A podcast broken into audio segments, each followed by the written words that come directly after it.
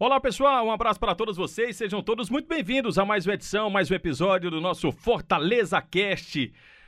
Estou aqui ao lado, eu sou o Antero Neto, estou ao lado do Daniel Rocha para a gente falar da eliminação do Fortaleza na Copa do Brasil.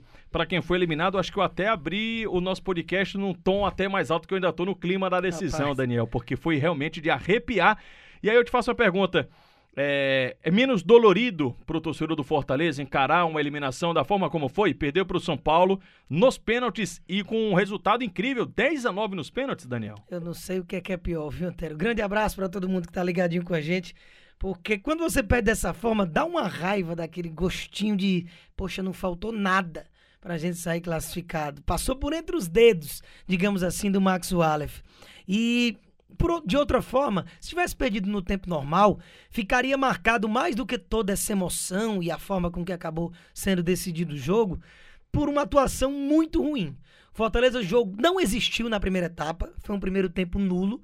E no segundo tempo, primeira vez que o Volpe teve que fazer uma defesa foi com 12 minutos num contra-ataque.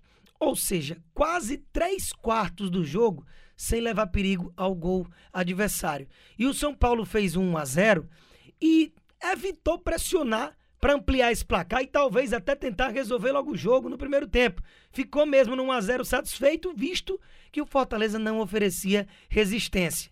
E na segunda etapa, como realmente o Fortaleza voltou melhor, o Rogério abriu mão daquele esquema mais sólido de marcação e soltou mais o time, já vindo do intervalo com o Yuri César no lugar do Ronald, surtiu efeito e o Fortaleza pelo menos deu um calor, adiantou as suas linhas. Só que aí tomou o segundo. Quando toma o segundo gol é aquele tchau, realmente hoje não é o dia, acabou. E não parecia ter forças e teve, né? Teve forças, mas eu queria só retroceder um pouquinho para falar do primeiro tempo.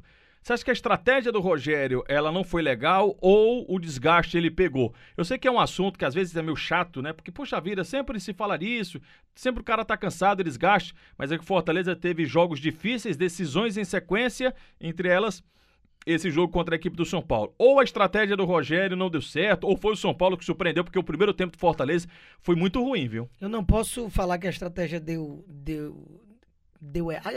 A estratégia deu errado porque o time foi eliminado. Mas de que se ele errou ao escalar dessa forma, aí eu não posso falar isso porque vai totalmente de encontro a tudo que a gente tem comentado e que tem dado certo. O Rogério tem utilizado essa escalação e hoje eu acredito que na cabeça do Rogério esse é o time titular do Fortaleza. Se ele tem uma grande decisão, um jogo que você vai escalar o time que você mais confia, hoje ele tem o Ronald dando suporte a Juninho e Felipe mais pelo lado esquerdo. Você tem os dois jogando juntos, Tinga e Gabriel Dias, e de atacante mesmo, só David e Romarinho. Oswaldo e Wellington Paulista, esse segundo, muito menos tendo oportunidades com o Rogério. O Yuri César segue sendo esse elemento surpresa de que realmente melhora a condição ofensiva quando entra em campo.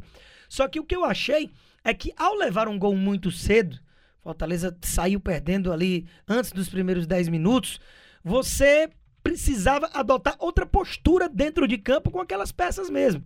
Não é porque você pegou, levou um gol no início que você vai já fazer uma substituição.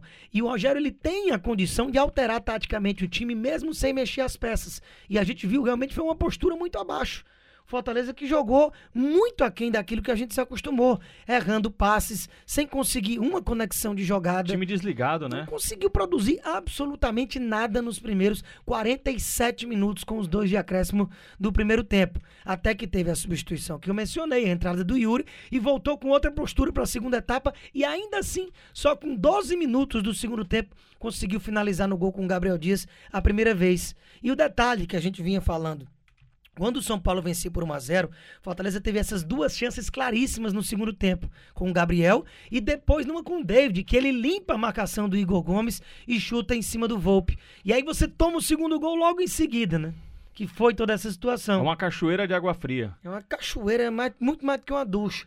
É, é Foz do Iguaçu todinha, gelada porque você ficou no quase para empatar e leva o segundo gol, já com 26 minutos, quase 30 do segundo tempo. Aí morreu Maria Preá, né? E aí é o que vem a minha reclamação, que não é porque quase dá certo que, que vai mudar de opinião, não. Eu não entendo por que, que o Wellington Paulista não joga. Primeiro, na ideia do Rogério de mudar a cara do time, eu até entendo nesse ponto. Mas ele não tem entrado nem no decorrer do jogo a tempo de produzir.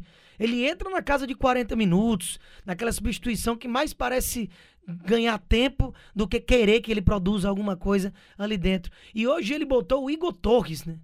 Que é um garoto da base, que é o primeiro jogo que o menino entra. Isso. Ele já tinha sido relacionado, né? Exatamente. E aí, numa decisão, um mata-mata contra um São Paulo no Morumbi, um cara com a caixa que tem o Wellington Paulista, você só colocar ele porque tava 2 a 2 e ele é batedor de pênalti, né? Então, visivelmente, ele entrou para bater pênalti. Realmente eu não entendo. Então, são essas situaçõezinhas que o Rogério parece muito preso a certas convicções que não custa nada dar o braço a torcer. Né? Mas mesmo assim, sem a presença de, de Wellington Paulista, que o Daniel estava solicitando, ou solicita aí com o técnico Rogério Senna, foi um Fortaleza que teve, como é que eu uso a expressão aqui, Daniel? Teve alma, né? Teve, teve brilho. Teve brilho, é tanto que se encaixou no jogo. Aí voltou a ser o Fortaleza que a gente conhecia. Da, do toque rápido, da, da do, do, sufoco no time do adversário. O São Paulo, até pelas substituições também do Fernando Diniz, o São Paulo ficou acuado.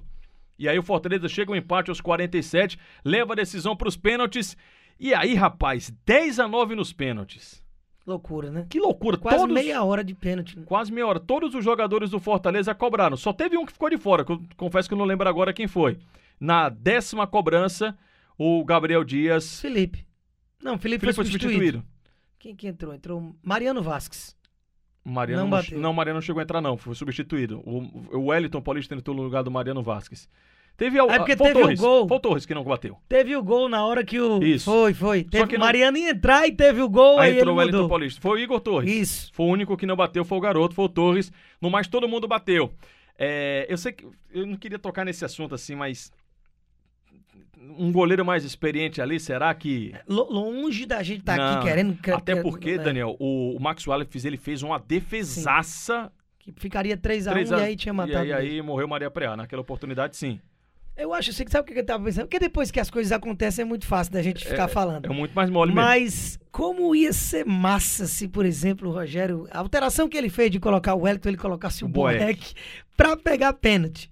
Só que visivelmente, eu sinceramente, não é querendo botar pilha em nada, mas isso é bem claro, não é uma relação das mais amores ali entre os dois, eu acho que dificilmente ele faria isso, né? E eu, e eu assim, aconteceu isso na Copa do Mundo, que o Tim Crew entrou lá é, com isso, a seleção Isso é, digamos, uma sacanagem com o Aleph, né? Ele é. não ter a chance de pegar as penalidades. E né? eu acho que quando há essa substituição, é muito mais do que o relacionamento pessoal, é mesmo de treinamento. Talvez o Maxi, talvez não, o Maxi deve ter mais aproveitamento do que o Boeck na, na, nas cobranças nos treinamentos, por isso que ele manteve lá o goleiro do time do Fortaleza. Porque essa alteração ela teria tanto um impacto psicológico dos jogadores do São Paulo, que já vinham, entraram para a disputa de pênaltis derrubados psicologicamente. Inclusive me surpreendeu a qualidade das batidas, né?